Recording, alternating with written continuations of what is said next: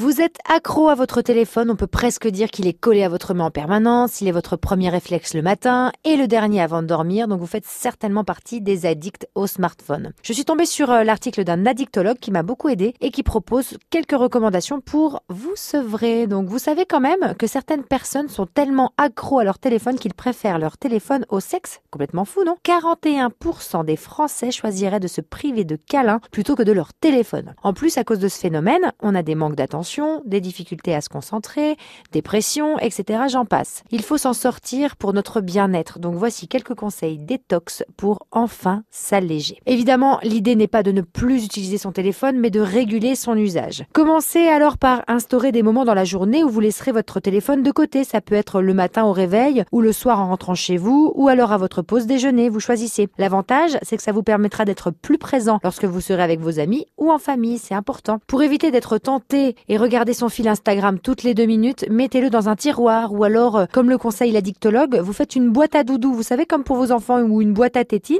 dans laquelle vous déposerez votre téléphone en arrivant chez vous, par exemple. Un autre très bon conseil aussi, désactivez les notifications de vos applications, les alarmes sonores, les flashs, les visuels, parce que ça va activer les régions de la récompense de notre cerveau et du coup, on va consulter notre téléphone de manière compulsive. Alors, gardez-vous un moment dans la journée quand même où vous consulterez tout ça, mais ça c'est l'une des plus grandes étapes. Si nos smartphones nous attirent autant, c'est tout simplement parce qu'ils sont beaux.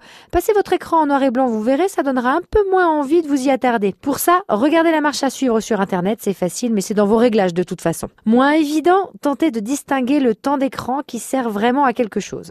Après ça, essayez de le sortir seulement quand vous en avez besoin. Au restaurant, par exemple, on sort systématiquement son téléphone sur la table.